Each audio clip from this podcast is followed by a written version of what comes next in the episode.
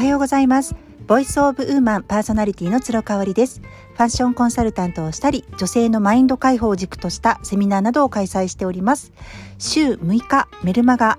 つるごろくを配信しています。あとはフランスから買い付けたリモート買い付けをしているアパレルやアクセサリーなどをオンラインにて販売しております。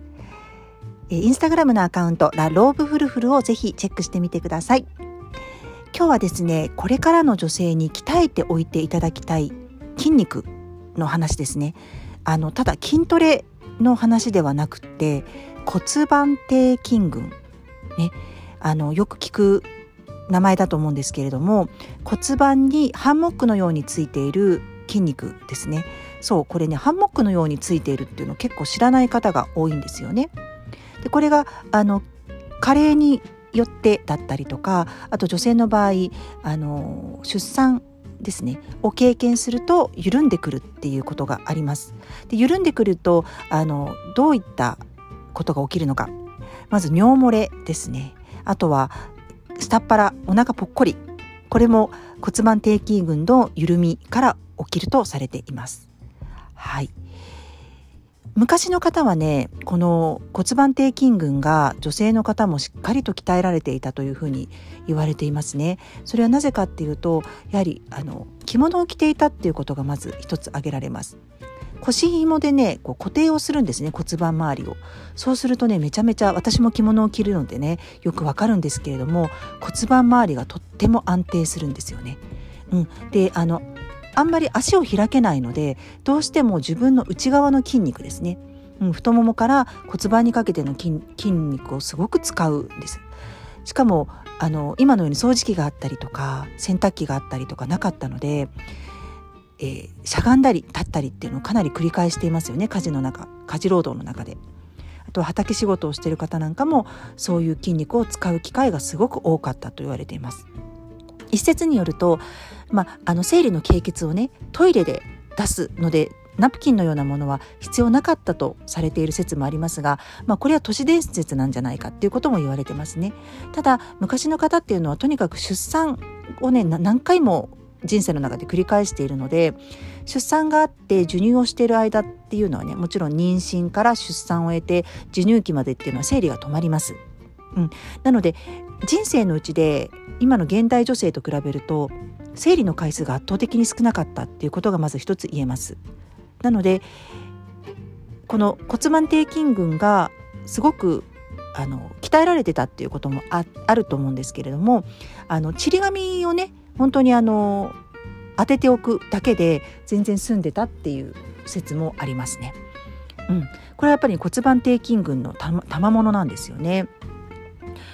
そうであのー、この下っ腹ね、ぽっこり下っ腹っていうのが、まあ、尿漏れはさておいても私たちの世代っていうのはぽっこり下っ腹っていうのがお悩みの方多いんじゃないかなっていうふうに思います。でどうしてもねその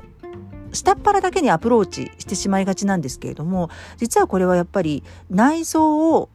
加水させてしまうっていうところで骨盤底筋群が緩んでしまうっていうことをまず知っておく必要がありますよね。うん、なので私は何をしているかって言いますとピラティスとあと週3回のヨガをやっています。ピラティスはグループレッスンを週に3回1時間のものを受けていまして2週間に1回はパーソナルトレーニングを受けています。で、えー、と週3回のヨガっていうのはワーママハルさんの朝ヨガ瞑想会に参加しているのでこれはリモートでの参加になります。で、えー、15分から20分間朝の5時半からヨガをやっているっていう感じでそれぞれ、ね、そんなにすごくきついっていうことではないんですよね。まあ、ピラティスに関しては私も10年ぐらい細く長く続けていますのである程度の動きというかレッスンでの、あのものはまあ、普通にできているっていう感じですね。なので1回1時間やってヘトヘトになるっていうことはないかな。うん、これもやっぱり習慣の賜物かなっていう気がしますね。ただねやっぱり下っ腹はねぽっこりしちゃうんですよそれでも。うんだから食べ過ぎちゃったりとかそういうことだけじゃなくて内臓の下垂によるぽっこり下っ腹。これねやっぱ洋服を着る時にすっごいネックになるんですよね。どうしても体のラインがねそこだけ出てしまったりとかするとかっこ悪いんですよね。特に私はあのオーバーサイズの服があんまり似合わないのでオーバーサイズの服を着た時は必ずトップスインですね。ウエストであのトップスをインしないといけないのでそうなると下っ腹ね目立ってしまうんですよ。うん、特に今年のトレンドはオーバーサイズのトップスでありますのでトップスインが私の場合必須になります。下っ腹ねどうにかしたいところですよね。あとはね毎朝5分のストレッチをしてます。これどこかでお話ししてるかなと思いますね。メルマガで書いたかな。うんあの実際どういうことをやってるかっていうのをお伝えしてると思います。そう。でね、えーと、骨盤底筋群を鍛えるっていうのもすごく必要なんですけれどもそれにプラスしてすごく大事だなと感じているのが膣ケアですね。うん、この名前もこの数年でかなり浸透してきているじゃないかなというふうに思いますが私自身真剣に取り組んだのがちょうど1年前ですね去年の秋ぐらいからになりますもともと PMS がすごくひどくってあの膣ケアをすることによって緩和できるかもよっていうねアドバイスをいいてからなんですよね。で何をしてるかって言いますと月に1回のブラジリアンワックスですね。そうやっぱりねあのその毛の処理っていうところあのデリケートゾーンのね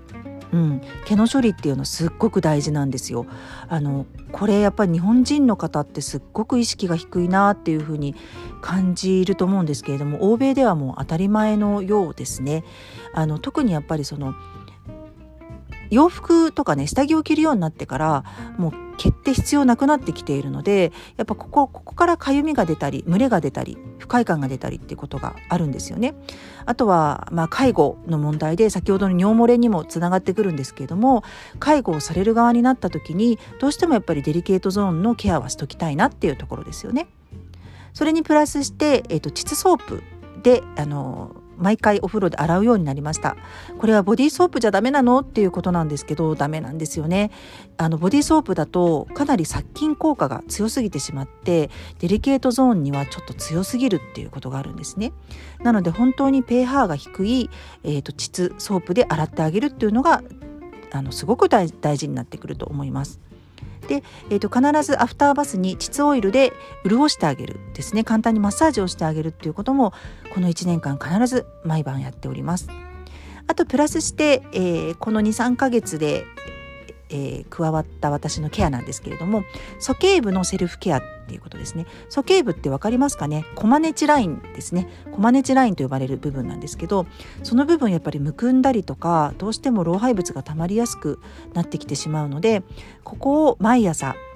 5分のストレッチの後に必ずマッサージクリームで、えー、マッサージするようにしてます。これはルクルムですね。ルクルムのリリーさんのえー、リリナージュのマッサージクリーム。これを使って必ずやってます。もうね5分もかからないですね。鼠径部の、えー、マッサージから骨盤周りをマッサージしてで、えー、胸と胸の間のね肋骨からあの上げていくっていうマッサージなんですけど、えー、と6時からセルフケアマッサージライブをされている、えー、ゆきえさんとみきさんのライブを見てねいつも勉強させていただいてます。あと背中のマッサージも必ずねしてます。本当にね慣れると5分ぐらいでできることなので計10分毎朝やるだけでもねだいぶね違うんじゃないかなっていうふうに思います。えー、そしてねあのワーママハルさん私が朝ヨガ瞑想会に出ているワーママハルさんも、えーと、と膣オイルと膣ソープの開発に乗り出したっていうことをね音声配信でおっしゃってたのでこちらもね是非試してみたいと思いますはるさんはね骨盤底筋群の大切さをね結構ね音声配信で載せてくださってるんですよねこれはねあの影響力のあるはるさんからの発信ってすごく大きな意味があると思うし、えーと、膣オイル膣ソープっていうのも今までちょっと恥ずかしくてできなかったっていう方にもあの手が届きやすくなるんじゃないかなと思ってすごく楽しみにしています。はい今日も最後まで聞いていただいてありがとうございました。